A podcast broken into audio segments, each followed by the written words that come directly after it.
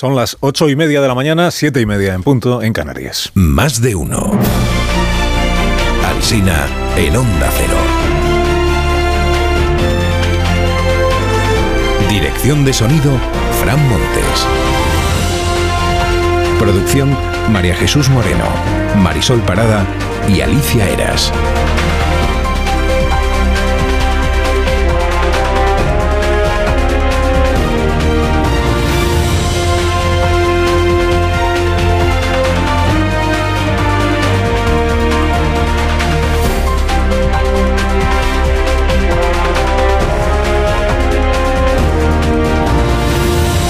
Aquí estamos desde las 6 en punto hasta las 12 y 20 en cadena a partir de las 12 y 20 en emisión local, contándoles cómo discurre esta mañana, que ya les venimos avisando, no es por ser pesados, pero va a ser una mañana de tormentas, bueno, una mañana y una tarde, de, ya lo está siendo, de tormentas y de aguaceros y de complicaciones debido a la abundancia de agua que en muy poco tiempo ha caído en muchos puntos, desde luego del centro de la península, y lo va a seguir siendo porque por la tarde aún tenemos más tormentas y en más lugares, se va a ir extendiendo, y para mañana la previsión, lo viene contando Roberto Brasero, pues es un poco la misma.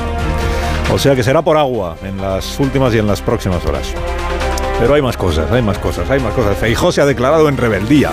Han pasado ya dos días, dos, desde que Sumar le exigió formalmente que retire su candidatura a la investidura y todavía no se ha entregado. Núñez Feijó. Ayer reiteró esta exigencia formal que está haciendo Sumar la portavoz designada por Joe Yolanda, que se llama eh, Marta Lois. Está bien, porque hay que perseverar. Cuando instas a alguien a que se retire, tienes que instar todos los días. Que quede claro él. Eso o ir a abrazar a Feijó en misión humanitaria, viendo un poco pues por dónde va lo suyo, ¿no? Porque ella Tina Peridis en su viñeta del diario El País sale Feijó ahí explicando que él se presenta a la investidura como líder de la oposición. A ver si la gana. La investidura como líder de, de la oposición al gobierno, no como presidente. No es inocente la foto que hoy elige el diario El Mundo para su portada. Aparecen dos dirigentes políticos juntos y en armonía. Son Felipe González y Juanma Moreno. Lleva meses la dirección actual del Partido Popular invocando a Felipe como una suerte de papa bueno, ¿no? de, de avalista de sus propios postulados. No será por los pactos con Vox, ¿eh? Líder vitalicio, llamó ayer Juanma Moreno a Felipe González. Lo resume así el diario El Español esta mañana, dice, Guerra insta a presionar al gobierno, el PSOE expulsa a Nicolás Redondo y Felipe se retrata con Juanma Moreno. Leo en el periódico de España este título que dice, Militantes históricos afean a Felipe González sus críticas a Pedro Sánchez. Nos duele lo que dices, le dicen. Luego ya en la crónica concretan que los militantes eran 10, que estaban a la puerta del acto de ayer en Sevilla con una pancarta, que quien le dijo a Felipe lo de nos duele lo que dices es Pepe Romero, y que Felipe le contestó, lo que yo digo es lo que está en las resoluciones del partido. Que nos libren, dijo luego Felipe González en su discurso, que nos libren de quienes son capaces de quedar bien con todos a la vez, de quienes no son alguna vez controvertidos. Hubo un homenaje ayer a Juan José Laborda, al que asistieron 150 veteranos del PSOE y del PP, bueno, y de Convergencia Democrática, pues estaba ahí Miquel Roca. Y en ese acto se le escuchó decir en las conversaciones ahí entre ellos a, a Matilde Fernández, pues los viejos sí que nos poníamos de acuerdo. El sentir general del acto en cuestión, cuenta el español en su crónica, es que estamos viviendo un drama político. Sobre Nicolás Redondo Terreros y su expulsión del Partido Socialista. En este PSOE, el que se mueve sí sale en la foto. Recogen los diarios hoy que fue el lunes cuando la Ejecutiva consumó la decapitación, así se ha comunicado, o sea, diez minutos antes de que la ministra Montero dijera esto, presumiera de pluralidad interna. Ahora ya es interna y externa, porque lo han echado. Su pecado, el de Nicolás Redondo, fue, según la versión oficial, una tribuna en los diarios de Vocento a primeros de este mes, en la que escribió que si llega a haber amnistía, si al final eso se produce o se produjera, el PSOE seguiría llamándose PSOE, pero que ya no sería su partido. Bueno, le han expulsado, a ver si es que ya han consumado de la amnistía, dices, y le han quitado el, le han ahorrado el trabajo de irse. Pues no, no, la amnistía todavía no ha sido, y quién sabe si será o no será. Abre así hoy el diario La Vanguardia. Dice, la condena al exconsejero Buch añade trabas a la negociación entre el PSOE y Junts per Catalunya. Que podrías preguntar, ¿pero qué negociación? Ah, pero hay una negociación. Bueno, dice el diario La Vanguardia, dura condena, anticipando ya la posición editorial, dura condena. Y las trabas que esto pone a la negociación entiende que son, porque Puigdemont comentó tras la sentencia, España está podrida. ¿Cómo vamos a renunciar así a la unilateralidad?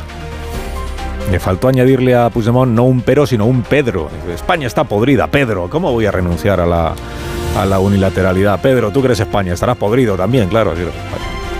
La foto que elige la razón tampoco es inocente. Es de Alberto Núñez Feijó rodeado de simpatizantes en Albacete ayer. Bueno, trae dos, porque en páginas interiores saca otra foto del mismo Feijó con más simpatizantes. Título: El PP no invitará a Vox al acto de la Plaza de España. La dirección no deja claro si es una movilización de protesta o es un mitin. El país apuesta por lo segundo, porque dice el PP rebaja a mitin su acto de Madrid para evitar a Vox. Cuenta que algunos dirigentes presionan a Feijó para que asista también a la manifestación del 8 de octubre en Barcelona. Y que Pachi López elevó el tono contra el PP, da igual cuando leas esto. Pachi ocurre como con los tipos de interés, que cuando crees que ya no puede elevarse más, eh, aún le saca un cuartillo al tono. cuartillo más. Ignacio Camacho, en ABC, escribe que lo primero que hay que hacer cuando se convoca una manifestación es llamarla por su nombre. Y que si empiezas llamándola acto, aunque sea gran acto, estás demostrando voluntad de disimulo. Y que entonces estás devaluando el acto. En la vanguardia encuentra su columnista Joan Escurias la raíz histórica del acto que ha convocado el PP. Dice, hace 100 años, Miles de ciudadanos protestaron en las calles madrileñas contra la propuesta de estatuto de autonomía que proponían los partidos catalanistas con la Liga al frente, hace ciento y pico años. A lo que no dice el, el, columnista es que también hubo protesta de la izquierda separatista contra aquel proyecto de estatuto, el de Cambó, que por cierto es un proyecto de estatuto que acabó haciendo suyo el gobierno de la dictadura en sus últimos meses de agonía. O sea que muy de izquierdas tampoco era el gobierno aquel de, de Berenguer y luego de Aznar, ¿no? que fue la derecha monárquica quien bendijo el texto de Estatuto de Autonomía de Cambó, por buscar raíces, digo, en, lo que está. Bueno, el país ha encontrado, por cierto, hoy algo que reprocharle al PSOE, subrayémoslo, pellizco de monja, si usted quiere, en la editorial. Ese algo que ha encontrado que reprocharle al PSOE son los recursos que fue presentando el PSOE contra el recuento del voto en Madrid. Y empieza comprensivo el editorial porque dice, hombre, se comprende el escozor del PSOE porque por un solo escaño necesita ahora el voto a favor de Puigdemont. Pero, pero, pedir que se recuenten los votos sin indicio de irregularidad alguna es improcedente. Dices, hombre, ya lo era antes de que el Tribunal Constitucional se pronunciara, pero el editorial ha tardado en llegar. Dice, añade el editorial, la sentencia llega en un momento en que sembrar dudas sobre resultados electorales se ha convertido en arma de extremismos y populismos. Dice, pero sí que sí, quien ha puesto en duda el escrutinio es el PSOE. Y por eso remata la editorial del país. Dice, más pronto que tarde, será el PSOE el que agradezca esta sentencia, porque en julio ya se escucharon acusaciones de fraude en el voto por correo por parte de las derechas. Acabáramos. Y termino, mira, Pedro Aragonés le ha copiado la idea a Pedro Sánchez y ahora invita a ciudadanos corrientes a que le hagan preguntas en un programa de televisión que realiza la presidencia de la propia Generalitat. Lo presenta la portavoz del gobierno. Toma nota, Isabel Rodríguez. Y cuando le presenta a Per Aragonès la portavoz le hace un poquito la pelota. Li pregunten sense filtres. És novedós fer-ho avui des d'aquí, de, des d'aquest aquest espai, en un format obert, però no té massa de nou per, per vostè, que està molt acostumat a parlar, i els que el coneixem una miqueta sabem que, que és molt no? d'aquesta distància curta, és així? En efecte, sí, és así. Dice la presentadora portavoz, dice, este es un formato novedoso, pero no para usted, que sabemos, los que le conocemos una, un poquito, una, una miqueta, que Usted siempre se para a hablar. ¿A que, sí? ¿A que es usted diálogo? ¿A que sí?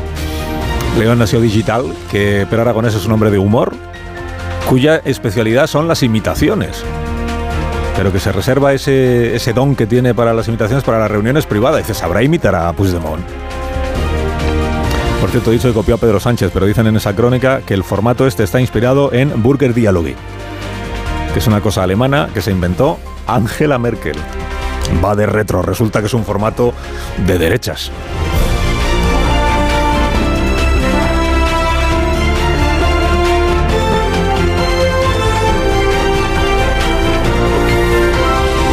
Con Carlos Alsina en Onda Cero, somos más de uno.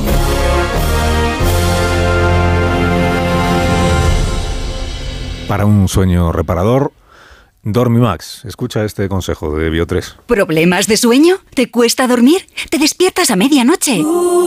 Dormimax, la solución eficaz y segura para un sueño reparador. Dormimax, comprimido bicapa. Capa 1, con melatonina y triptófano, efecto inmediato para conciliar el sueño. Y capa 2, con valeriana, melisa y amapola, acción prolongada para evitar despertares nocturnos. Dormimax contribuye a disminuir el tiempo necesario para conciliar el sueño. Dormimax, de Laboratorios Bio3. 50 años de experiencia en tu farmacia.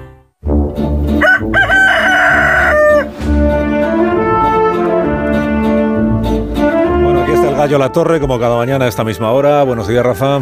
Buenos días, Carlos Alsina. El PSOE ha decidido encarar las críticas, afrontar el descontento, atender a los reproches de sus padres refundadores y, lo ha hecho expulsando del partido de Nicolás Redondo Terreros. Es una forma un tanto expeditiva de abordar un debate. Máxime cuando el pecado de Redondo es opinar lo mismo de la amnistía que Sánchez opinaba un día antes del 23J. La medida es sin duda ejemplarizante, porque ha dicho Redondo Terreros algo más hiriente sobre los planes de Sánchez que Felipe González. No. ¿Ha sido más mordaz en su crítica que Belloc? No. ¿Ha sido más despreciativo que Alfonso Guerra?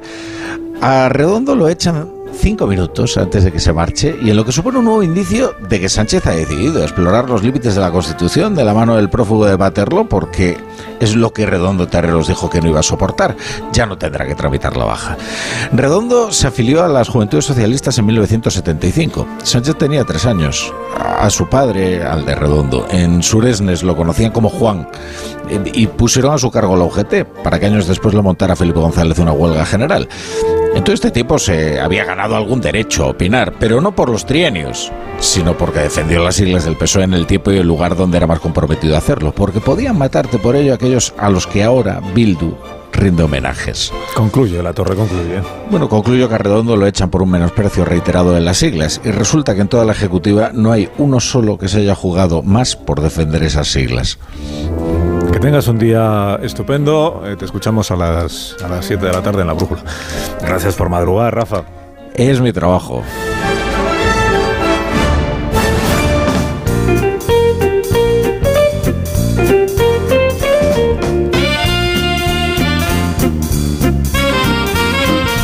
¿Qué tal, Marisol Parada? Muy buenos días. Muy bien, Carlos Alsina, buenos, días. ¿Has traído los zapatos gorila para estas personas? Para estos niños que tenemos aquí, para que encuentren todo lo que necesitan en la gran variedad de colegiales Gorilla, fabricados con su exclusiva tecnología Adaptation, que se adapta al pie con pieles naturales y materiales de máxima calidad, con plantillas extraíbles, punteras reforzadas, cierre de velcro y forros transpirables. Equipa a tus hijos con los gorilas resistentes a los niños y diseñados para que disfruten de la máxima comodidad.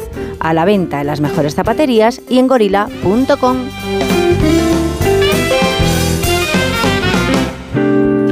En tertulia esta mañana está David Jiménez Torres. Buenos días, David. ¿Qué tal? Muy buenos días. Muy bien, gracias por preguntar y por tu interés, que sé que es sincero. Eh, a, diferencia del, a diferencia del de otros. Sí, sí, me ha dicho qué tal. Muy buenos días. Amón, buenos días. Se está poniendo en cuestión que me hayas preguntado qué tal. Que las preguntas las hago yo. Tú harás las tuyas. Sí, las mías. Es que los demás hagamos las demás, pero se está extendiendo. Esta, es- esto es una epidemia que hay en, en la vida pública. La española. mordaza. Es, te, te callas, ¿no? Tú, pues, tú no hagas preguntas, que no te toca. Tú no le preguntes qué tal, que no te he oído. Eh, Pilar Velasco, buenos días. Muy buenos días, Alsina. ¿Qué tal? ¿Tú cómo estás? Bien, yo bien. Me alegro muchísimo. Paco Maruenda, buenos días. Muy también buenos días. ¿Qué Buenos tal días estás? también, perfectamente. Bien. Gracias Bien. también por tu, eh, por tu Qué sincero. Por tu interés. Bueno, iba a preguntaros por la NASA, pero como fue una decepción completa la a mí me parece, la comparecencia esta de, de ayer, que estábamos todos esperando que dijese, pues hay o no hay, hay o no hay extraterrestres que nos visitan. Después del camino que abrió el Congreso de México, que contamos ayer aquí a esta hora, eh, convocando una audiencia pública mm, con- conducida por el presentador de Tercer Milenio, eh, van por detrás, de nosotros, y, y con un ufólogo que presentó allí pruebas evidentes de que hubo hace mil años eh, ETs que quedaron fosilizados. Claro, Después de eso llega la NASA y es un bajón, porque lo que dijo la NASA es algo, algo hay, pero no sabemos qué es. Y extraterrestre, pues no estamos en condiciones de decir que lo sea. ¿no? Esto, hay FANIS, como decía antes Rosa Belmonte, que son fenómenos aéreos no identificados. O sea, hay cosas que no tienen explicación, que tenemos ahí detectadas. Pero como no tienen explicación, pues no tenemos ningún motivo para pensar que la explicación sea que son aliens o que son extraterrestres. Y ya está. Entonces tú dices, "Pero entonces ¿qué es lo que se, qué es lo que se ve en lo- en los ovnis? Pues no se sabe. No se sabe. Sí, la verdad es que toda la cuestión de los eh, ovnis tenía mucha más gracia cuando era una cuestión más bien de leyendas urbanas, de fotos borrosas que la gente distribuía eh, y de pues señores extravagantes con cucuruchos en la, en, la, en la cabeza. ¿no? Es verdad que la NASA parece que le está quitando todo el encanto, incluso levemente cutre a estas, eh, digamos, rumores sobre el Área 51 de los que se sacaron tantos videojuegos y tantos eh, cómics y luego, efectivamente, escuchando los de la NASA ayer, uno decía, en realidad me gustaba lo de antes. ¿no? Me que- gustaba cuando no, cuando no sabíamos y podíamos fantasear eh, cosas que sabíamos que no eran ciertas, pero eran más entretenidas por eso mismo. ¿no? Pero fíjate la colisión que hay entre la superstición y la ciencia en dos instituciones, porque el Parlamento, el Congreso mexicano es una institución que da crédito a esta insólita aparición de extraterrestres sospechosamente similares al de Spielberg. Y luego aparece la ciencia, ¿no? Con sus dudas, pero no respecto a que exista vida o no inteligencia, sino la falta de pruebas que demuestre eh, el camino de la superstición. Eh, o sea que en la época de mayor información de que disponemos, tampoco como nunca están cuajando las supersticiones y, las leyendas urbanas, eh, muchas de ellas al abrigo de, de la contaminación informativa que hay en las redes sociales y en las nuevas formas de informarse.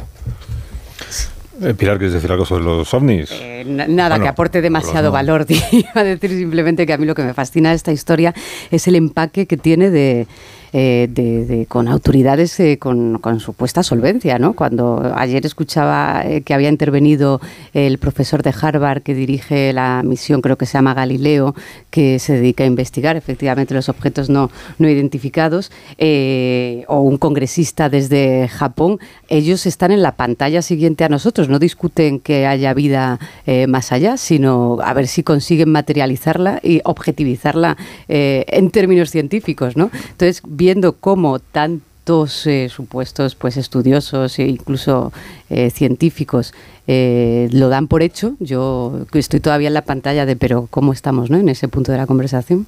Una descreída, escéptica. Hay Bueno, un, eh, ah, yo soy- hay un debate paralelo a este que, que a mí me pareció ma- eh, muy interesante hace, hace unos meses, que era no tanto de ver si han llegado eh, formas de vida extraterrestres a la Tierra, sino si las hay afuera y si podemos comunicarnos con ellos, ¿no? Porque hay asociaciones que lo que intentan es enviar señales al espacio para intentar eh, ver si, si alguien nos escucha y entonces nos viene a ver. Y recuerdo que eh, hubo una carta que firmaron, creo que entre otros Bill Gates, diciendo, pero detengan esto inmediatamente, porque si, si envían ustedes señales y hay formas alienígenas que tienen la tecnología como para venirnos a ver, les estamos avisando de que estamos aquí y lo que van a hacer eh, cuando vengan es, por supuesto, venir y esclavizarnos a, a- a todos. ¿no? Así que casi lo mejor sería que nunca descubriéramos si realmente hay vida inteligente más allá de la de la Tierra. ¿no? Pues sí, es más que la nuestra. sí. Contacto, esta era la película de CMX, ¿no? Que hablaba sobre esta idea, ¿no? Eh, pues, establecer eh, conexión extraterrestre, ¿no? Claro, verdad iniciativa es- propia. ¿Hasta qué punto es inteligente andar enviando señales Sí, para que sí. sepan que estamos, por, si no fueran buena gente? Que, Pero lo ves, no sé todos si- estos conceptos de vida inteligente, buena gente, eh, extraterrestre, son perfilados totalmente con criterios humanos. O sea, cuando hablamos de inteligencia, lo hacemos por el desarrollo neuronal que tiene un mamífero progresivo como el nuestro respecto a, otros menos avanzados. Y ya está. O sea, que, ¿qué es la vida inteligente? No? Pues, Hay eh, centenares de miles de libros, de películas, de series, de reflexiones filosóficas, de religiosas, de, de todo tipo. Y desde el principio de los tiempos el hombre está mirando hacia arriba y pensando a ver si hay algo más o no, hay- o no, si tenemos vida o no. Y siempre te preguntas, ¿y por qué no va a haber vida si el universo es infinito? Si somos incapaces de reflexión, de ver, de entender. Es decir, es enormemente complicado y además es muy fascinante. ¿Cómo no nos va a gustar que aparezca un alienígena y diga, hola, Carlos, ¿qué tal? Bueno, Aquí estoy"? depende de la alienígena Sí. y de con qué intenciones se aparezca. Claro. Depende de la película que hayas visto Claro. Mm. últimamente, ¿no? Si son malos o son buenos. Pero no tiene por qué lo mismo que la, la- la creencia de Dios, ¿no? Al final llega un punto de dos científicos brillantes, premios Nobel, se sientan en la mesa y te dice uno que existe Dios y otro que no existe. Bueno, pues al final son eh, las grandes interrogantes que tendremos hasta el final de los tiempos. Bueno, dejadme que salude a Elena Valenciano, que está al teléfono y estará diciendo, pero me han convocado para hablar de ovnis, para hablar de... para hablar de ET, para hablar de qué. el Partido Socialista es un ovni también, Sí, ¿eh? Si hablamos de sanchismo, desde luego. Bueno, Elena Valenciano es la presidenta de la Fundación Mujeres, eh, forma parte del Consejo de Estado, es consejera del Consejo de Estado y en su día fue, en- si yo no recuerdo mal, vicesecretaria general del Partido Socialista. Y si recuerdo mal, que me lo diga ella y me corrija. Eh, señora Valenciano, buenos días. Hola, buenos días a todos. Buenos días, Carlos. Buenos días. Fue usted vicesecretaria, ¿no? General del... Lo fui, lo fui. Y secretaria Con Alfredo Pérez Rubalcaba como secretario general. Con Alfredo Pérez Rubalcaba como secretario general. Bueno, a ver qué dice usted aquí esta mañana, no vayan a expulsarla, entiéndame. no lo creo, no lo creo. No, eh, primero, fíjate, le, le voy a pedir, con la experiencia que tiene Elena Valenciano en la política europea, porque ha sido también eurodiputada, en su última eh, etapa política, etapa más reciente. Este asunto de las lenguas en la Unión Europea del que venimos hablando, en, en la semana que viene, día 19 de septiembre, yo recuerdo la fecha porque Puigdemont se encargó de ponerla en un tuit la mañana aquella de la Constitución de las Cortes. Eh, 19 de septiembre hay un una reunión del Consejo de Asuntos Generales.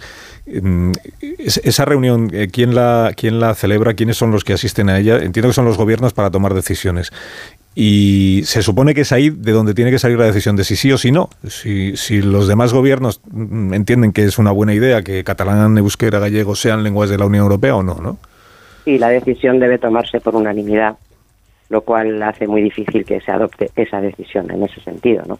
Entre otras cosas porque hay países que tienen también otras lenguas cooficiales o regionales, eh, Estados miembros, quiero decir, y no habría que aumentar solo con las lenguas que se hablan en España, sino que en todo caso habría que aumentar casi 15 lenguas, lo cual haría prácticamente inviable la comunicación en el Parlamento. Así que yo dudo mucho que se pueda llevar a cabo esa, esa decisión. Y a partir de ahí veremos cómo respira el, señor el señor Puigdemont, porque claro, este es- esta es una petición que formuló el gobierno de España, el ministro Álvarez, de madrugada eh, presentó el escrito. Digo que es una petición eh, que yo entiendo que es perfectamente legítima, que el gobierno de España solicite a la. Unión Europea lo que le parezca oportuno, pero claro, como se produce, porque lo ha exigido Puigdemont, eh, es, es como si le hubiera entregado el gobierno a Puigdemont como poco la potestad de hacer exigencias, ¿no? De, de- de- de exigir cosas, porque aquella en concreto pues sí fue atendida. Sí, exactamente. O sea, yo creo que el problema de, de todo lo que estamos viendo es eh, si se le reconoce o no al señor Puigdemont eh, legitimidad como interlocutor de la democracia española. Es decir, ese es el principal problema desde mi punto de vista. Yo recuerdo muy bien eh, cuánto tuvimos que trabajar los eurodiputados españoles, eh, sobre todo los socialistas en este caso, para explicar pues que en España no había presos políticos, porque muchos países, muchos colegas de otros países así lo pensaban, ¿no? Después de la declaración unilateral de independencia. Y el referéndum, es decir, mm, tuvimos que esforzarnos mucho en, en, explicar que aquí había un Estado de Derecho absolutamente impecable, ¿no? Y que la gente que estaba en la cárcel lo estaba por haber cometido un delito. Entonces me parece muy difícil poder reconocerle ahora a este señor eh, esa autoridad, esa legitimidad, y desde luego yo no le acepto exigencia ninguna, ¿no? Lo lo- pero lo que ha ocurrido es eh, que Puigdemont eh, expone sus condiciones. Bueno, primero exige aquello de las lenguas y el ministro Álvarez eh, registra el escrito.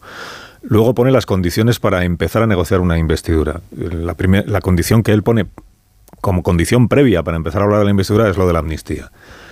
Es verdad que el gobierno de España no ha dicho todavía que vaya a haber una amnistía ni que no vaya a haberla. No, no lo ha dicho. No lo ha dicho. Pero tampoco nadie desde el gobierno de España ha objetado las condiciones que pone Puigdemont. Nadie ha salido a decir, oiga, no me pida usted una amnistía, que eso no puede ser.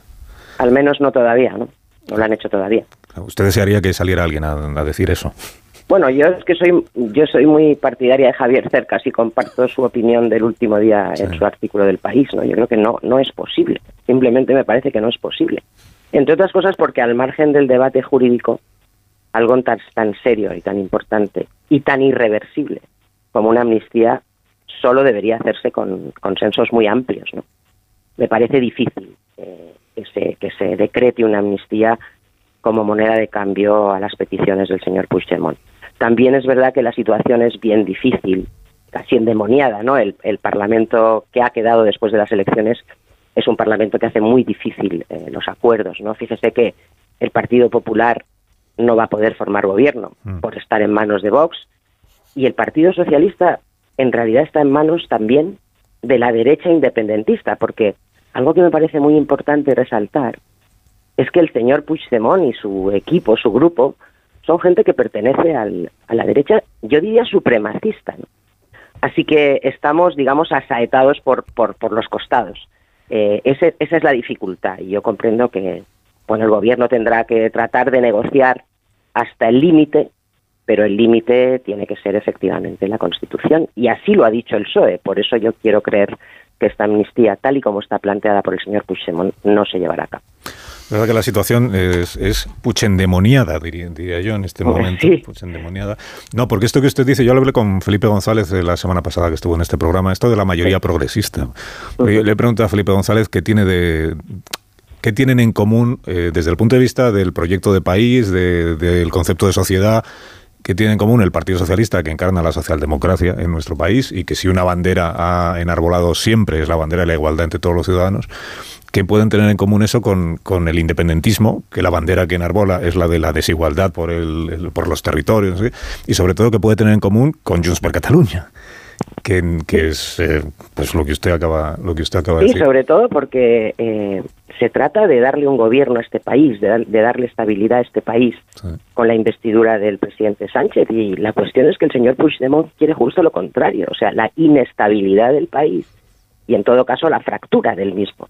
Pues claro, convocar a alguien eh, a que apoye un gobierno que en realidad él querría con el que querría romper es muy endemoniado, como usted dice, muy endemoniado.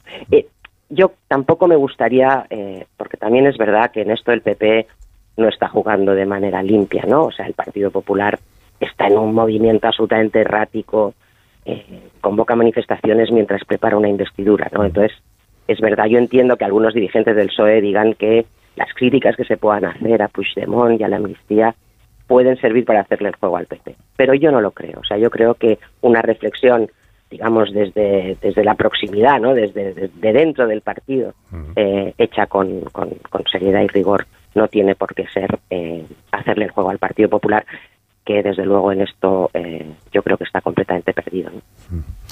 Y, y, aunque le sirviera al Partido Popular que un dirigente socialista manifestara estas cosas que usted me está diciendo, aunque así fuera, esto ya es opinión mía, claro, eh, yo entiendo que prevalece eh, la necesidad de expresar públicamente lo que uno entiende que, debe expresar. ¿no? Sí, yo soy bastante partidaria ¿no? de la pluralidad, pero también es verdad. No tiene nada de desleal. no, pero también es, verdad, también es verdad, Carlos, que escuchar a algunos dirigentes del PP hoy ensalzar la figura de Felipe González, de Alfonso Guerra, de Ramón Jauregui, etcétera, cuando sabemos todos eh, eh, en, muchas, en muchos casos lo sucio que han jugado contra esos dirigentes no deja de tener también su, su cosa, ¿no? Eh, no, hay que, no hay que olvidarlo tampoco. Yo, bueno, por hablar de Alfredo Pérez Rubalcaba, que también ahora reivindican mm. muchos aquellos de los que trataron de hacerle la vida política imposible, ¿no? Entonces, eso también hay que decirlo. vamos a eludir la utilización que la derecha puede estar haciendo de un momento de debate dentro del Partido Socialista que yo creo que es perfectamente legítimo. Sí, además lo bueno es que se puede decir toda la vez, o sea que unas cosas no son incompatibles con las, con las otras. Eh, ayer fue expulsado Nicolás Redondo Terreros, todavía no le he preguntado por... Mm. Eh, ¿qué, ¿Qué reflexión le merece o qué sensación le queda al saber que alguien con la trayectoria de Nicolás Redondo Terreros, que es verdad que ahora puede estar muy alejado de determinadas posiciones de las que encarna, de algunas de las posiciones, de otras no, que encarna la dirección del partido, pero el hecho de que eh, la noticia sea el PSOE expulsa a Nicolás Redondo Terreros, ¿a usted cómo, pues lo siento mucho, la verdad. La noticia de que un partido expulsa a alguien nunca es una buena noticia. Es verdad que no conozco el expediente y no sé muy bien qué es lo que qué es lo que ha ido pasando, porque esto no es una decisión, supongo, de 24 horas, ¿no? Y, que hay muchas garantías en el PSOE para que el señor Redondo pueda, pueda recurrir. Pero en principio no soy muy partidaria de expulsar a nadie. Mire, yo recuerdo muy bien en nuestra etapa con Alfredo como secretario general eh, la cantidad de voces críticas que, prácticamente todos los días eh, escuchábamos, ¿no? Jamás se nos, se nos pasó por la cabeza expulsar a nadie, ¿no? Yo creo que es una decisión, en fin, que el Partido Socialista habrá considerado y habrá ponderado, pero Nicolás Redondo es mucho más que alguien que ahora es crítico con la dirección del PSOE. ¿no? Nicolás Redondo tiene una trayectoria que yo creo que avala su lealtad a las siglas. Ahora bien, eh, como le digo, no conozco el expediente y tampoco puedo pronunciarme exactamente sobre lo que ha sucedido. En todo caso, lo siento. Creo que es un que Nicolás Redondo, sobre todo el apellido Redondo, es un gran apellido de la historia del Partido Socialista. ¿Y, su, su, termómetro de usted sobre la situación interna del Partido Socialista, si es que es, posible saber, eh, cómo están las opiniones? Porque esta semana, por ejemplo, algún comentarista en esta tertulia ha dicho eh, que sí percibe que puede estar habiendo una reflexión en la dirección del partido y en el gobierno, en la presidencia del gobierno, eh, respecto de si realmente es una si realmente es conveniente o es posible seguir adelante con esto de la amnistía. O sea, que aunque públicamente se puedan, se puedan eh, no, diré desdeñar, pero como poco restar importancia a determinadas opiniones que se escuchan, que internamente, o al menos íntimamente, en la presidencia sí se están valorando algunas cosas. O sea, yo no lo sé, pero estoy segura de que es así. ¿no? Eh, o sea, más allá de, lo que uno pueda, pueda pensar sobre, sobre el PSOE, la presidencia del gobierno, el gobierno, etcétera, lo cierto es que hay gente eh, seria y, que, y que tiene mucho interés en sacar este país adelante. Entonces supongo que tendrán dudas. Eh, otra cosa es la táctica de la comunicación pública, etcétera, ¿no? Pero que tendrán dudas, estoy segura de que tienen dudas. Entre otras cosas porque hasta hace muy poco tiempo la posición del Partido Socialista era claramente contraria a otorgar una amnistía a los líderes del proceso. Eso lo decía Cercas también en esta tribuna que comentábamos el otro día y que usted eh, ahora hacía suya, ¿no? Cuando decía, hombre, acaba de haber unas elecciones generales, no se ha planteado el tema de la amnistía, porque ni siquiera fue objeto de, debate. Los independentistas hablaban de ello, pero claro, si no ha surgido ahí, no se puede afirmar que haya un mandato popular, desde luego, para la amnistía. Y esto otro que usted decía hace un momento, que yo también comparto, lo he dicho en el programa, que es, eh, eh, incluso si fuera constitucional o claro, es un instrumento con tan relevante, tan importante, con tantas repercusiones, que por eso, por eso ni se ha planteado en los últimos 45 años hacer una amnistía. Que, hombre, intentar sacarlo adelante con medio parlamento en contra, porque aunque se aprobara con 176 diputados, el PP y Vox siempre van a estar en contra. Medio parlamento en contra, el Senado estaría en contra, sin saber si hay una mayoría social que realmente pueda respaldar eso, y desde luego no sería una mayoría social, digamos, de una mayoría reforzada, una mayoría no parece que sea muy serio, ¿no? A mí no, me parece muy serio el planteamiento. Es, es, es, muy difícil realmente, ¿no? Y además, eh, sobre todo cuando tienes una, una posición de Puigdemont y de sus portavoces tan sumamente, desde mi punto de vista, intolerable, ¿no? Ayer escuchamos al portavoz de Junts hablar de que la desconfianza hacia Sánchez les exige cobrar por adelantado, ¿no? Este tipo de este tipo de exigencias y expresiones mm. que son absolutamente inadecuadas, ¿no? Tal y como se está planteando por parte de Junts, a mí me parece muy muy difícil, como le decía al principio, que eso esto pueda pueda hacerse finalmente y estoy segura de que dentro del PSOE existen muchas existen muchas dudas y trabajarán trabajarán seriamente para en fin para producir un resultado que no sea una absoluta y total ruptura de, del orden constitucional y de la convivencia, que como decía Felipe González, es casi más importante que la Constitución. Elena Valenciano, gracias como siempre por haber atendido la llamada de este programa. Que tenga buen día. Un placer. Buenos días a todos. Eh, sé que mis contratulios están deseando decir cosas, pero tengo que hacer una pausa. Tengo que hacer una pausa porque además así os da tiempo un poco a, reflexionar, a, sopesar mejor, a madurar un poco vuestras propias opiniones. Un minuto y ahora mismo seguimos. Más de uno en Onda Cero.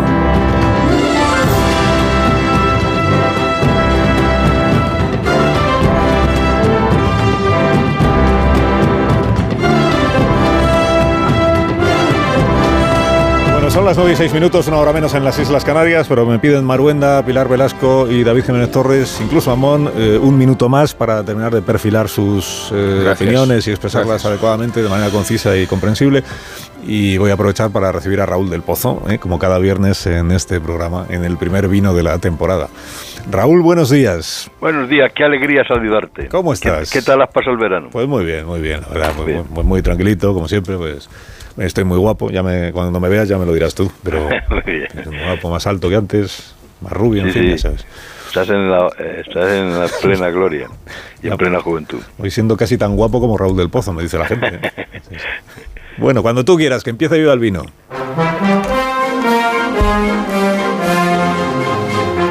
Llueve, llueve y truena como nunca y tenemos ganas de vivir, corazón. Pero hay gente que nos jode la vida. La palabra charnego se emplea en Cataluña para tratar a los emigrantes como a perros. Es despectiva y racista, como sudaca o maqueto.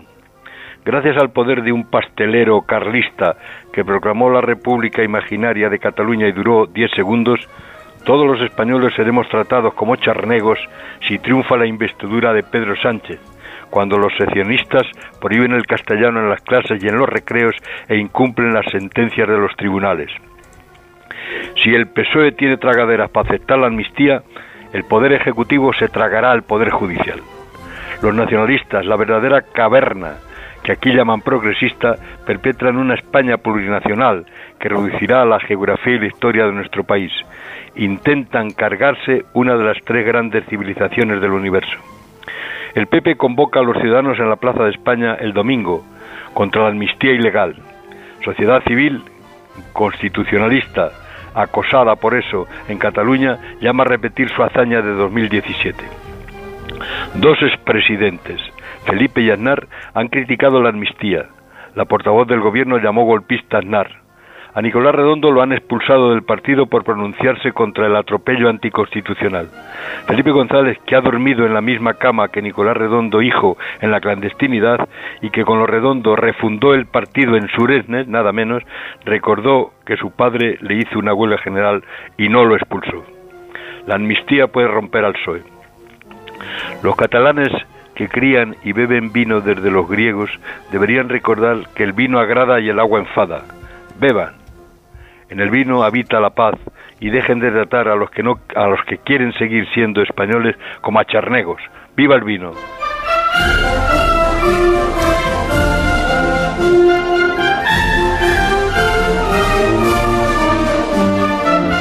Ven los oyentes que Raúl del Pozo ha regresado de las vacaciones a este programa en plenitud. Venga, un abrazo. Buen fin de Que vaya muy bien. Adiós, Raúl, lo mismo para ti. Raúl del Pozo ha colgado, ¿eh? Ha colgado, fíjate. Ha colgado en plenitud también. Bueno, eh, las 9 y 10. Pilar Velasco, Maruenda, David Jiménez Torres, eh, Rubén Amón. Mira, he apuntado la frase de Raúl.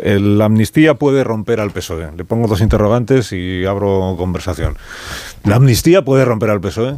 ¿Creéis vosotros? ¿Está pasando algo de eso? ¿O las voces que se están escuchando, como ya no son de la primera línea, las voces más influyentes, digamos, pues, pues bueno, son opiniones que se escuchan, pero que no traen como consecuencia la- el riesgo de que el PSOE se fracture realmente?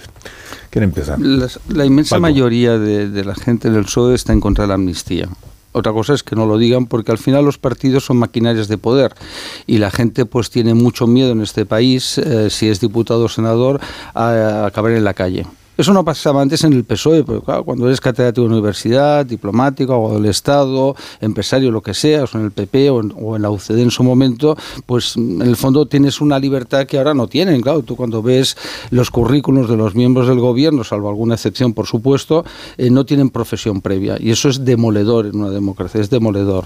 Entonces, claro, ¿por qué una amnistía? Es decir, lo habéis dicho muy bien, el criterio de oportunidad política es disparatado, es decir, no se puede hacer una amnistía sin tener un consenso político y social amplio, ¿no? A nadie se le ocurre, yo no recuerdo una amnistía de estas características que se ha planteado, porque aquí no es verdad que se esté pensando, no, es decir, Puigdemont ya lo ha dicho muy claramente y se le ha transmitido que sí a la amnistía. Ahora el problema que tiene Sánchez es que se asusta cada vez que a un ministro le ponen un micrófono y le dicen, oiga, señor ministro, ¿qué opina usted de la amnistía?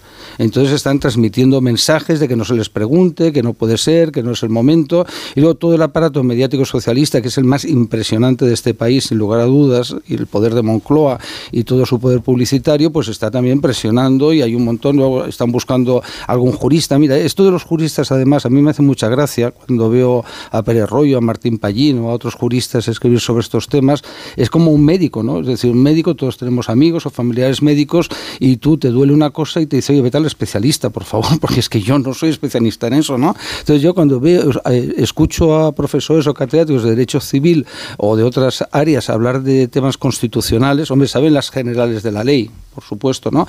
Pero la inconstitucionalidad, bueno, y esa cosa tan rara que dicen, ¿no?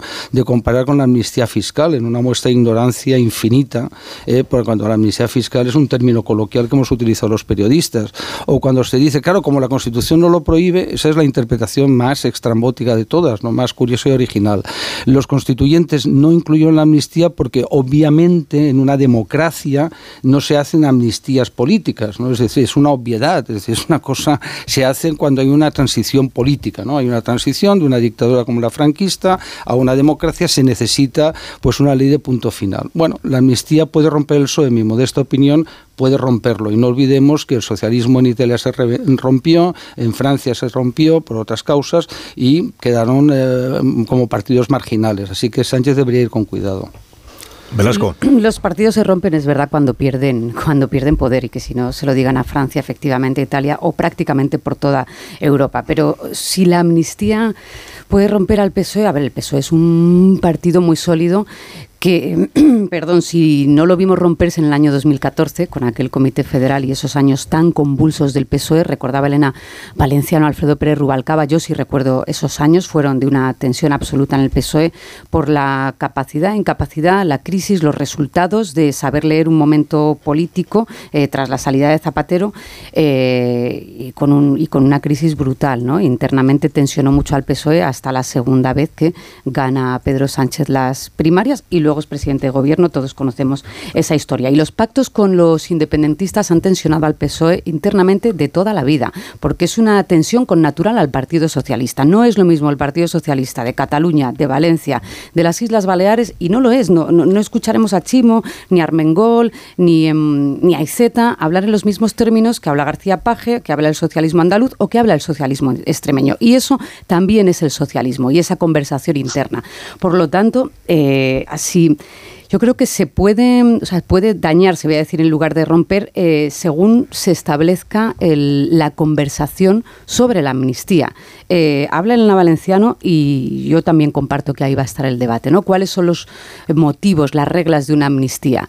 Que el daño eh, no sea superior a lo que repara y que haya un consenso, una mayoría social que no es una mayoría de escaños, la mayoría social, que haya un entendimiento de por qué el PSOE podría conceder una amnistía a Puigdemont, que también comparto, que es derecha, que es supremacista, eh, que ha sido antipolítica, que ha, cometido errores políticos que conocemos todos y que tiene que tomar el PSOE una decisión de si es más positivo incorporarlos a la vida política y parlamentaria, como hizo con, lo, con, con Esquerra, eh, o no. Y según se produzca esa conversación, yo creo que el PSOE saldrá ganando o no, porque lo que dicen también, o lo que a mí me, parece entender de la conversación socialista es que hay una expectación efectivamente a que cuando pase la investidura de Feijó, porque es que estamos en ese tiempo de la investidura de Feijó, si se respeta el mandato del rey, la el no PSOE, investidura de Feijó. si se mandata, si se respeta el, mandato del rey y el PSOE es un partido de orden para eso, el PSOE no puede estar hablando de, que, de, de cuáles serían sus pactos para su investidura sin un mandato. Eso yo creo que es ciertamente comprensible que nos pone en una posición incómoda también a los periodistas, que nos dan carpetazo y portazo todos los días con este tema, ¿no? Pero, mm, bueno, por no repetirme, eh, a partir de ahí eh, sí hay expectación en el PSOE sobre qué está haciendo, cómo lo está pensando, qué instrumento, eh, qué instrumento diseñaría el PSOE para esa posible amnistía, que es verdad que está ahí y que sería además absurdo negarlo. Yo creo que tenemos la, obligación de aprender las lecciones de la legislatura pasada. Y se me viene a la mente el episodio de eh, cuando se eh, eliminó el delito de sedición y se rebajaron las penas por la malversación que entonces también se habló mucho de las tensiones internas que esto creaba dentro del, Partido Socialista, se romperá el PSOE, eh, hay mucha gente dentro que esto no lo quiere salir a, defender y que ocurrió que unos cuantos meses después todos seguían dentro del PSOE nadie había roto su carné y, por supuesto, repitiendo las consignas que se emanaban de, que, que de Moncloa. ¿no? Y yo creo que con la amnistía ocurrirá más o menos lo mismo por las razones que ya se han, se han, señalado. La idea de que gente que vive de la política le gustaría seguir viviendo de la política y la manera de vivir de la política dentro de cualquier partido que esté en el poder es decir lo que diga el partido en ese, en ese momento. Para mí la expulsión de, Nicolás Redondo, yo la leo como la, mejor señal ah, que tenemos hasta la fecha de que habrá amnistía, de que esto es un aviso a los que piensen en eh, mostrarse críticos eh, ante, ante aquella decisión, que vean lo que les puede pasar. Por supuesto, no solo una amenaza a Felipe y a Guerra, sino también a gente del, eh, del PSOE, no sé si llamarlo más reciente o sencillamente que disienta en algo de la línea oficial, que aquí se hace lo que diga el jefe, lo que diga esta semana cuidado de decir lo que decía hace dos meses porque, porque ya, ha cambiado, mm. ya ha cambiado el guion. ¿no? Aquí hay que repetir, pero sobre todo actualizar. Y, sí que me gustaría incidir en esto que habéis comentado ¿no? sobre, sobre la amnistía en sí. Si se supone que una amnistía es un instrumento para facilitar una reconciliación nacional, que es para lo que sirvió la amnistía, el precedente histórico que tenemos de amnistía, eh, que es un momento fundacional también de nuestra democracia, esta amnistía hará todo lo contrario. A mí me cuesta pensar en una medida más polarizadora, más divisiva y que vaya a ahondar más en la fractura entre españoles, que ya es muy honda, que esta amnistía sí se aprueba. El Pachi López no para de repetir esto de que hay que abogar por la reconciliación, por el diálogo. Bueno, te estás reconciliando y estás dialogando con la minoría independentista, pero la amnistía lo que haría sería romper muchos puentes de diálogo entre las derechas y las izquierdas en, España. Y solo por, rematar una última cuestión. Elena Valenciano decía en la entrevista la idea de que bueno, este Congreso, claro, es, endemoniado porque es, ninguno de los dos partidos puede formar gobierno, etcétera. Es endemoniado solo porque aceptamos que Partido Popular y Partido Socialista no pueden alcanzar un acuerdo de gobernabilidad. Es, es la única razón por la que pensamos que esta situación es difícil. Preguntabas, Carlos, si eh, la amnistía puede romper al Partido Socialista y yo sigo la corriente de David, yo creo que puede unirlo más que nunca, eh, precisamente porque se obliga al partido a un ejercicio de extrema disciplina que lo cohesiona y lo hace más fuerte. Otra cuestión es que pensemos que esto es el Partido Socialista y esa discrepancia de lo que es la idiosincrasia y la naturaleza del partido sean el origen de, de la colisión con los dinosaurios y con Redondo Terreros en último caso. Pero la fidelidad del partido en una situación crítica está siendo tan extraordinaria que las únicas fisuras que se han apreciado provienen de cuerpos extraños que a Pedro Sánchez ni le incomodan ni le dificultan y que además se observan casi desde un punto de vista folclórico. ¿no? Habló González, vino Aznar, ya como si fueran lo mismo, el reflejo de una época, y acaso García Paje de vez en cuando enreda como estaba previsto y como hubieran hecho otros varones que ya no tienen el poder que tienen García Paje. Pero lo interesante de ayer es cómo Pedro Sánchez está admitiendo la amnistía, porque si se censura el discurso que la critica, estás considerando que se está amenazando el discurso que vas a hacer tú a su favor, ¿no? ¿Qué motivo habría para sacrificar a, Redondo Terreros por su versión de la amnistía si tú no tuvieras ninguna duda respecto a ella y si fueras coherente y consciente de lo que has dicho hace un mes, ¿no? Hace un mes. Dice Pedro Sánchez lo mismo que, que Redondo Terreros. Luego, por elipsis, sabemos que Sánchez está a favor de la amnistía. Su medida disciplinaria proviene de esa elipsis. Y después viene la medida disciplinaria que es la mejor de todas, que se vea y que se note el castigo. Eh, eh, este partido se manifiesta de una dirección manu militari y tiene que quedar claro ante la opinión pública, primero, y ante las corrientes subversivas después, que se castiga ejemplarmente y además se hace exhibición del castigo, porque una medida de este tipo se podía haber adoptado o madurado en otros plazos y en otros tiempos. No pasa nada por cargarte a redondo terreros dentro de tres meses, ¿no? Pero se quiere hacer en el momento específico coyuntural en el que nos encontramos. Luego Sánchez castiga y Sánchez manda mensajes de unidad a partir del miedo, el régimen del miedo que funciona muy bien o tan bien como el miedo, como funciona la bonanza y el viento favorable de la Moncloa. Sí, pues bien. que, a ver, eh, es que cuando hablamos de por qué no llegan a un pacto, por qué están absolutamente distanciados PP eh, y PSOE, no es solo por sus, por sus extremos, por Vox o por, o por Podemos, es también producto de cómo se gestiona el proceso y producto de los resultados electorales de cada uno de ellos. a nadie se le escapa que el PSOE ha llegado a acuerdos, obligado, que diría Gabriel Rufián, eh, forzado por las circunstancias de necesitar pactos de gobernabilidad. Y de ahí vinieron los indultos, los indultos que estaban en contra García Paje, Felipe González, Alfonso Guerra, con lo cual eh, aquellos indultos que llamaban ilegales, eh, inmorales, eh, indecentes, pues cómo no van a estar en contra de, la amnistía. Pero volviendo a los resultados electorales, claro, el, Partido Socialista llega a pactos de gobernabilidad con los independentistas porque los necesita.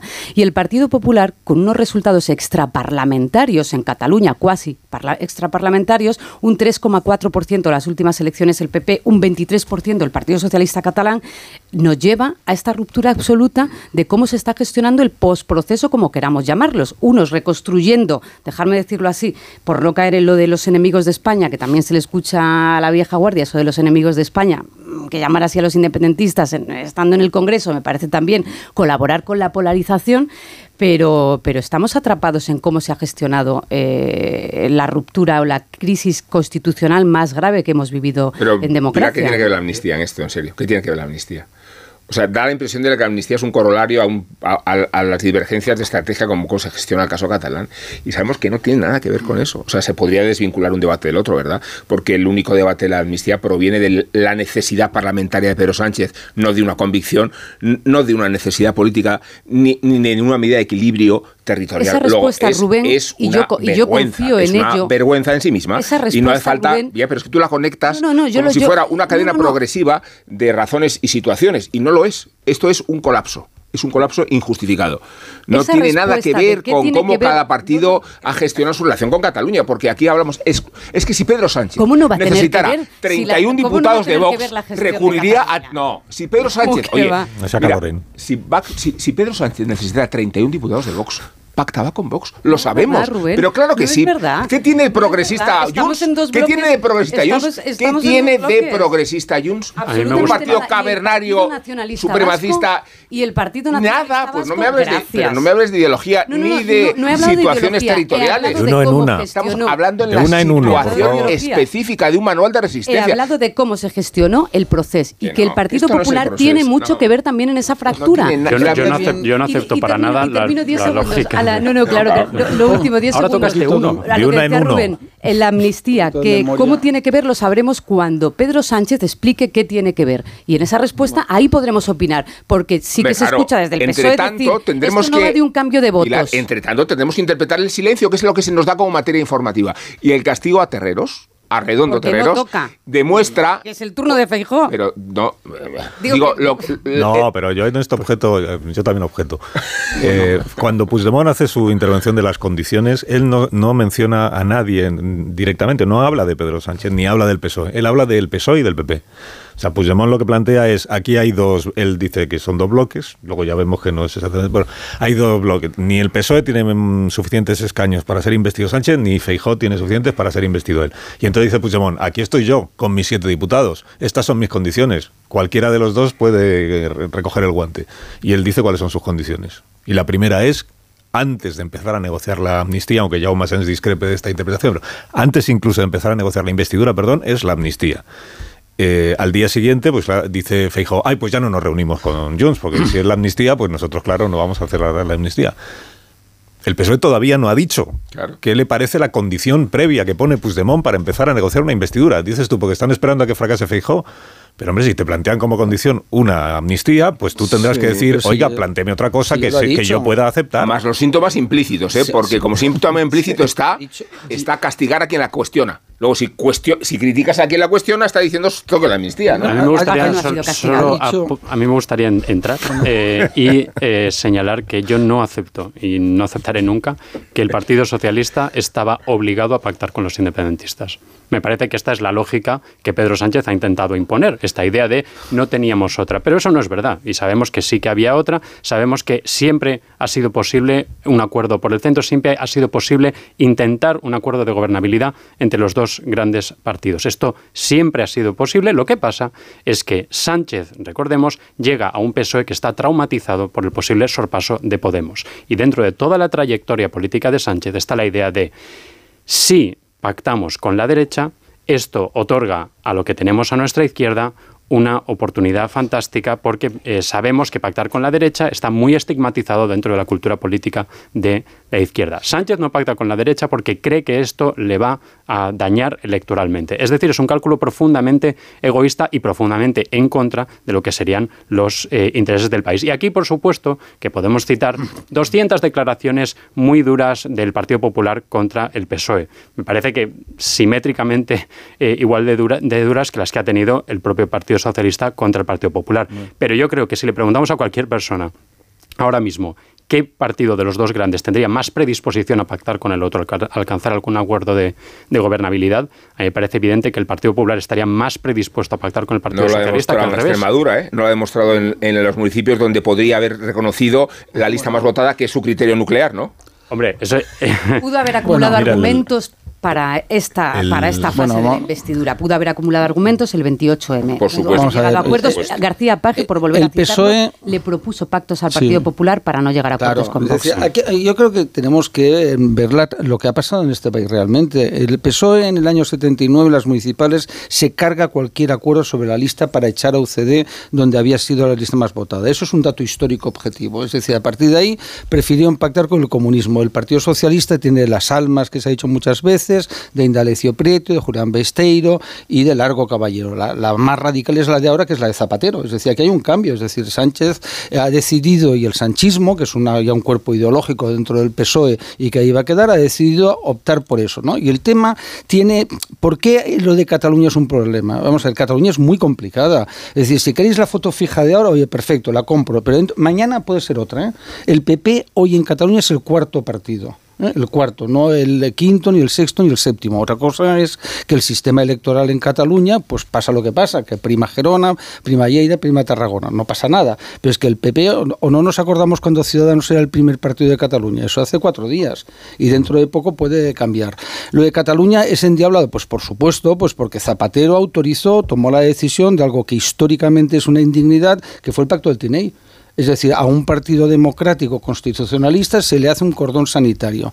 Pero claro, es verdad que el, PSOE tiene una ventaja maravillosa y es el control mediático. Es decir, todo lo que es el discurso ideológico, tanto en la etapa de Zapatero como ahora en la etapa de Sánchez, pues pasa por estigmatizar a la derecha. La derecha es fascista, la derecha es ultra, es o la ultraderecha o la derecha extrema. Eso no pasa en los países europeos. En Francia, Macron, cuando tiene que descalificar a alguien, no autoriza que eh, hablen de, de los partidos me refiero, no, hablo de Le Pen, ¿eh? del lepenismo y tal, ¿no? Entonces, claro, creo que es muy difícil que se llegue a un acuerdo. ¿Cómo se va a llegar a un acuerdo con alguien que hizo bandera del no es no? Ese es el problema. Claro, Sánchez no puede bajo ninguna circunstancia llegar a un acuerdo con el PP, pues el no es no. Es decir, eso era también hace cuatro días. Por tanto, es un escenario endiablado, pero yo me parece muy bien que Sánchez quiere todas las terminales mediáticas de Sánchez no están dedicándose a decir bum bum pum pum pum el PP no tiene derecho a presentarse Feijó debería de renunciar oye Yolanda Díaz claro que no tiene esos números Paco no, tiene números tiene derecho claro, que tiene derecho mira el otro día decía eh, por citar a otro a otro mm, cómo se dice ahora dinosaurio del del PSOE no el otro día decía Rodríguez Ibarra él, planteaba una fórmula nueva, bueno, nueva, que es, eh, está bien que Feijó vaya a la investidura, porque ahí se va a ver que Feijó no tiene votos suficientes, apoyos suficientes para ser investido. Una vez que fracase, eh, lo previsible es que el rey le encomiende intentarlo a Sánchez. Bueno, pues en ese momento que sea Sánchez el que le diga al Partido Popular, vamos a hablar de mi investidura. La suya ya ha fracasado. Ahora hablemos de la mía. Eh, negociemos, un posible acuerdo para que yo sea el presidente del gobierno, para que la investidura prospere. Negocie usted con el PP en primer lugar y ponga usted en el brete al Partido Popular de decir, no, no, no, no, no, no yo no quiero saber nada de Sánchez, mejor que le invista a Puigdemont. Esta, bueno, es una, es una... Ya sé que el PP va a decir... Es camino natural. El PP va a decir lo que dijo Fernández Vara en Extremadura. Dice, sí, me va usted a pedir a mí que yo le apoye a usted cuando yo he ganado las elecciones y usted las ha perdido. Pero bueno, una vez que fracase Feijo en su investidura, pues el siguiente se tendrá que intentarlo. ¿Con quién hablará Sánchez? ¿Primero con Feijó o primero con eh, Puigdemont. Pero ya lo, importante, lo importante, lo importante nuestro, claro, digo que lo importante en nuestro sistema parlamentario eh, no son los acuerdos de investidura, son los acuerdos de gobernabilidad. Es decir, si el PP y el PSOE llegaran a un acuerdo de gobernabilidad que va más allá de que yo te dejo tú, porque ¿de qué te sirve que te deje los votos y te voy a votar en contra de todas las leyes pasado mañana? ¿Cuánto duraría? Bueno, se trata de negociarlas, no pasa nada, ¿no? Se trata, de, se trata de negociarlas porque hay muchos puntos en común, ¿eh? Ah, luego en la legislación económica lo vemos, claro, y lo veremos, ¿eh? y, si hay gobierno, de, y si Sánchez llega a ser investido y es presidente de gobierno, lo vamos a ver al Partido Popular y al PSOE llegar a acuerdos en leyes de transición ecológica, en, toda la legislación económica que decayó eh, en, el mes de, en el mes de mayo pero vamos, eh, es una obviedad que yo veo muy difícil que se reconstruya esa relación ahora mismo, no solo por la relación entre Feijóo y Sánchez, porque es que se están diciendo cosas muy duras, es que no solo la campaña previa del 23J, el Partido Popular sigue en los mismos términos refiriéndose a Sánchez, eh, no puede derogar el sanchismo porque no le dan los números, pero lo estamos escuchando estos días, en la cualquier precio y de cualquier manera y ese señalamiento de que una investidura de Sánchez sería ilegal legítima porque, como Feijo ha ganado las elecciones, eh, le estoy diciendo a la gente que miren ustedes, yo he ganado las elecciones y no estoy yo aquí de presidente, está ese otro. ¿La palabra ilegítima se ha utilizado? Eh, recupera pues recupera declaraciones de Cuca Gamarra y de otros cargos del partido. Yo en Feijo no la recuerdo, pero en Cuca Gamarra y otros cargos. Que una investidura de, Sánchez sería ilegítima. ilegítima Eh, sí, recupera, recupéralo, recupéralo. Han dicho que es antidemocrático, que no, que no corresponde. Hombre, antidemocrático y legítimo, no sé, busquemos la RAE. Ca- casi es peor pero casi es antidemocrático. peor, casi es peor si me apuras. Bueno, pero de- eh, y pero el, lo han el gobierno está por llamando y por golpista a Aznar desde- por, por llamar a una movilización. el itimas es otra cosa, pero que el Partido Popular se está refiriendo a una posible investidura de Sánchez como algo que no, que no corresponde a la democracia, así estamos si en estos basa- términos. Es que si se basa en la amnistía, es que entiendo que la No, crítica no, si sea se, un si se basa en el ¿no? acuerdo con otros partidos como, el- como garantiza el sistema Bueno, no es el parlamentario. acuerdo con los partidos, sino el Una precio. cosa es, el es precio. que depende con quién. eh, Yo estoy de acuerdo, oye, si vale todo, vale todo. Entonces que el PP pacte con Puigdemont. No ¿Ya vale está? todo, vale lo que dice el vale Parlamento. Usted no, no, tiene no, no. 176 Ya, y puede ser podemos política. reconocer, podemos reconocer que los criterios de mayoría, por mucho que sean legítimos y aritméticamente inequívocos, no son el reflejo, pueden no ser el reflejo de la voluntad de las urnas. Porque si la voluntad de las urnas dice que el 70% cree en el bipartidismo y que el 1,6 cree en Puigdemont, darle a Puigdemont la llave de toda la legislatura es totalmente democrático, pero es totalmente anómalo. Y eso es lo que tiene que valorarse. El problema es que Sánchez nunca ha tenido presupuestos Sobre, sobre ide- todo, ideológicos. Sobre todo si depende eso de un elemento que en la campaña electoral no fue objeto Claro. de debate ni de programa electoral de nadie, de ninguno Cuando de los no de- partidos y sí lo fue de crítica, ¿eh? que es la amnistía, que este es un elemento nuevo que ha planteado una de las partes que es Puigdemont, claro, ¿cómo no lo va a plantear? Que algo puede ser legítimo y ser una vergüenza al mismo tiempo. Eh, este es el caso. Hasta, hasta, bueno, no voy a decir hasta hoy, porque el gobierno todavía no ha dicho, bueno, el gobierno, el PSOE, si va a amnist- a hacer amnistía o no. Pero hasta este momento, eh, lo lógico sería que un votante del Partido Socialista estuviera en la tesis de que Sánchez va a intentar ser investido, pero que en ningún caso pasará por una amnistía, porque la posición del Partido Socialista es contraria. Es, como diría Paje, eh, era contraria hasta el 23 de julio. Un votante. Hoy ya no sabemos. Ahora hay un, hay un, aquí hay un elemento que se produjo en la noche electoral que revela eh, que tiene en la cabeza el presidente del gobierno, en mi opinión, que es cuando, habiendo perdido las elecciones, él comparece triunfante porque en- entiende que ha salvado, que ha sobrevivido a las elecciones y dice aquello de somos más. El mensaje de Sánchez en la noche electoral es, aunque las elecciones las ha ganado el PP, la suma de PP y Vox no da para una investidura y mi suma sí va a dar para una investidura. Somos más. Aquí lo dijimos en el programa electoral aquí anoche. Somos más significa que usted ya está metiendo a Puigdemont, a Junts per Catalunya, a la derecha supremacista que diría Elena Valenciano hace un momento, en su equipo. Noche electoral. ¿Cómo que somos más? So- somos más si Puigdemont se- fuera de los suyos. Para Sánchez ya era de los suyos en la noche de las elecciones.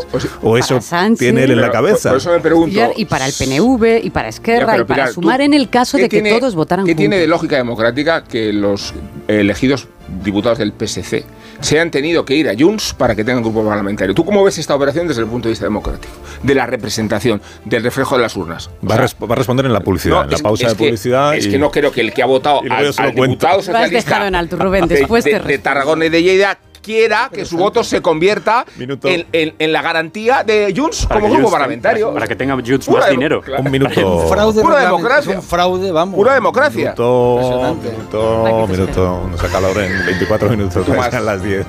Ahora seguimos. Más de uno.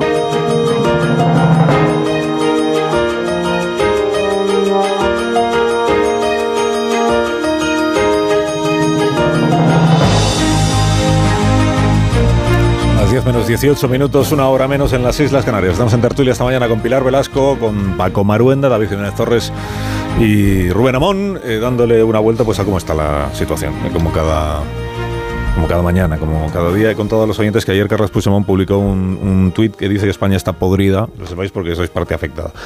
Y España está podrida porque eh, las órdenes del rey de ir a por todos nosotros, se refiere a él, eh, siguen intactas y que esa es la razón de que no vayan a renunciar nunca a la unilateralidad y a la independencia. Y esa es la razón de que desconfíen del Estado español, del Estado español. Aquí tienen una de las muchas razones que tenemos acumuladas. Toda esta cuenta lo he las, eh, esta mañana a los oyentes de la sentencia de la Audiencia de Barcelona que ha condenado al exconsejero de Interior del Gobierno de Cataluña en la época de Joaquín Torra al señor Buch eh, como responsable de un chanchullo, o sea, de una malversación, o sea, de una malversación y prevaricación. ¿En qué consistió la malversación? Pues en eh, contratar como eh, asesor, hombre de confianza, cargo de confianza del eh, consejero de Interior al escolta aquel que se fue con Puigdemont a Waterloo, a Bruselas, y que no prestaba, o sea, el escolta es el, que, es el que conducía el coche cuando Puigdemont se mete en el maletero y se van para Marsella y todo aquello. Qué pica. Y, y, luego se queda con él y claro, desde aquí alguien dice, oiga, que el escolta donde tiene que trabajar es en Barcelona, en la Generalitat, no con este tío, eh, con este individuo. Y entonces el escolta pues es muy leal, como dice, pues bueno, es muy leal y se queda algunos días, entre los primeros días dice, no es que me tomo unas vacaciones, no es que tengo una baja, no es que no sé qué, luego ya la cosa. Bueno. Y entonces el consejero que entra cuando gobierna Torra, que es Miquel Buch, pues le hace un contrato como asesor del consejero y así le puede mantener el sueldo aunque no trabaje. Bueno, eso es lo que dice la sentencia, claro, el aludido pues a presentar el recurso correspondiente. Entonces, prevaricación y malversación son dos delitos que tradicionalmente hemos llamado corrupción. O sea que tenemos ya a otro a otro del entorno de Puigdemont condenado por corrupción. Digo por si quienes están preparando lo de la ley de amnistía, si es que está alguien preparándola, pues que no se olvide de esta causa judicial, que tiene que meterla ahí en la lista de las de las amnistiadas. Bueno, y todo esto viene a cuento de que yo os quería preguntar por el acto del PP del próximo día, 24 es, ¿no? 24 de septiembre. El acto que entonces, mm, como vosotros seguís la actualidad con mucho más detalle que yo, eh, al final esto que es un mitin, o sea, iba a ser una. Se hace en un taxi. Iba a ser una, como diría la ministra, una rebelión nacional, la vicepresidenta, una rebelión nacional. Eh, luego quedó en una movilización ciudadana, en movimiento cívico. Luego iba a ser una manifestación, después se quedó en concentración y al final es un mitin en la Plaza de España. No sé si voy bien. En el rodilla de Plaza de España. Y si es un mitin, los de Vox pueden ir si quieren, pero digamos sin... A título personal. Sin significarse, a título personal. Llevan pancartas a favor de Feijo. los de Vox. Exacto, entonces pueden entrar.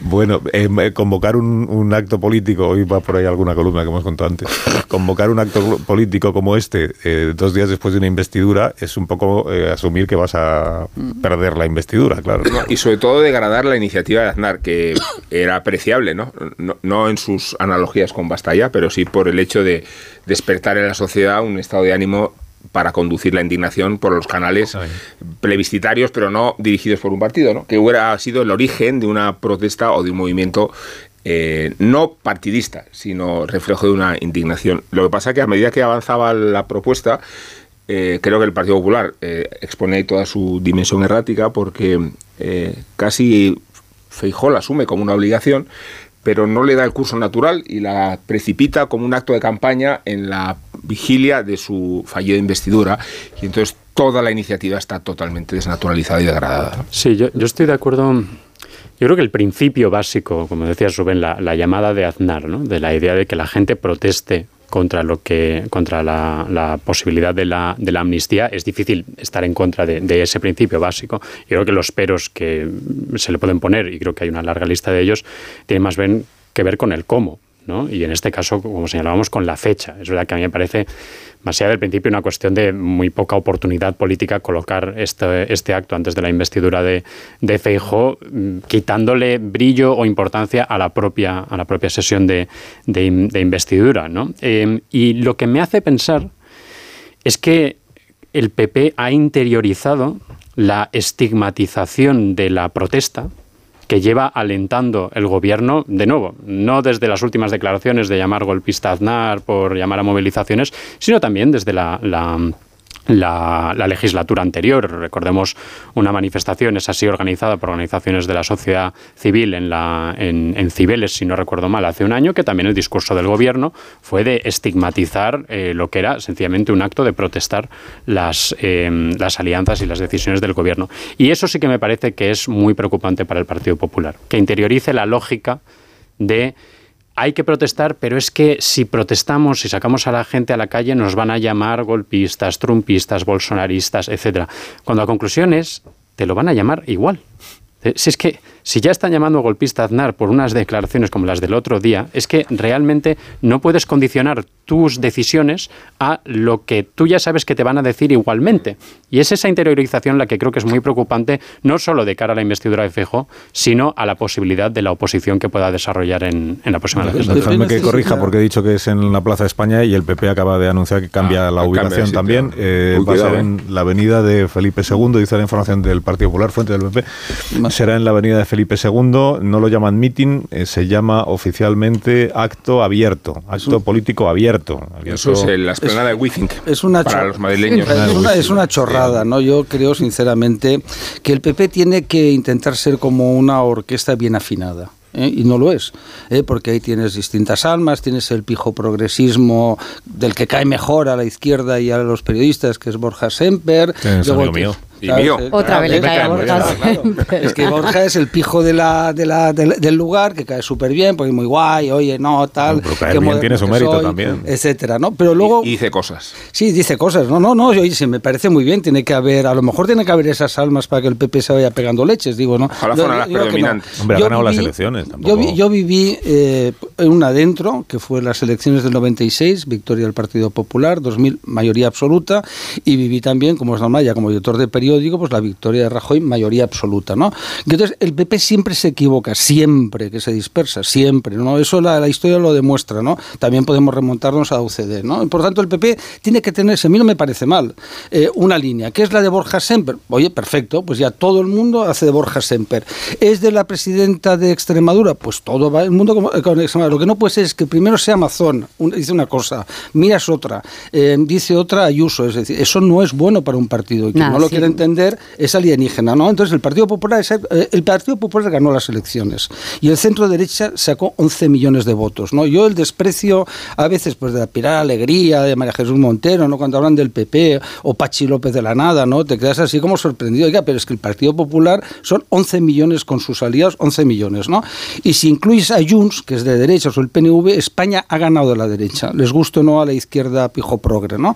Bueno, entonces a partir de ahí, pues cada cual que gestione, y si el PP no gestiona bien, pues efectivamente el sanchismo se irá imponiendo. Nada, el problema del Partido Popular yo creo que no es eh, gestionar su parte más de centro liberal o de derecha conservadora liberal, eh, sino haber metabolizado bien los resultados del 23 de julio y saber qué quieres hacer de cara a tu investidura y de cara a después de, de la investidura, porque esto de- del acto ya no hace falta irse a las fuentes, solo hay que haber visto la semana desde fuera que ha sido un desastre en términos de comunicación. Al final el, el acto de partido lo que está haciendo el PP es evitar la foto con Vox, que ayer dijo, si es un acto de partido, pues no podemos ir, si no vamos a estar con ustedes. Y la foto con Vox tiene razón el PNV, si es que al final ustedes están en un pacto eh, de, co- de cogobierno, de coalición con Vox y no terminan de asumirlo o no terminan de querer reconocerlo y acaban escondiendo sus 33 votos con los que, con los que le van a votar la investidura el día 26 de septiembre, pero no quieren que esté en la foto protestando contra la amnistía. Y además una protesta efectivamente que se hace en el tiempo de la investidura de Feijó, que según el mandato para, una, para formar gobierno tiene que ver con qué propuesta de gobierno haces tú. Y cuando en lugar de articular una propuesta de gobierno en el Congreso, que es donde tiene que hacerlo ahora mismo, al final lo haces en la calle, convoca la, protesta después. Bueno, ¿Por qué no se entiende? Pausa, pausa, pausa. Ha dicho David, Pausa, ahí, pausa, la duda del cómo y, y la Pausa, última duda es en dónde, ¿no? Porque- Pausa, pausa.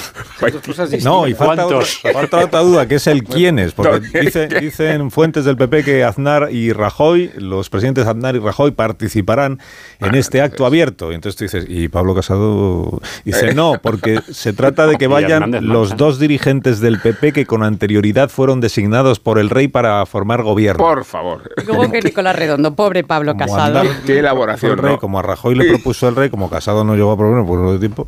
Pero puede ir como ciudadano, ¿no? Sí, ¿no? Puede ir como Igual es no un acto abierto. pasar. No, es un acto abierto, Paco. Es un Bueno, acto abierto. lo si va ahí al casado como si de va todo. Bascal. Pues es un acto abierto. Yo pues, lo hubiera hecho coincidir con un partido de básquet en el Wizzing y así habría sensación de más gente.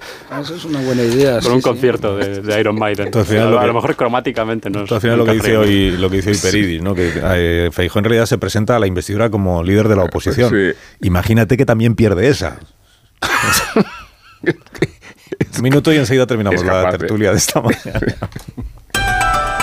Más de uno en Onda Cero.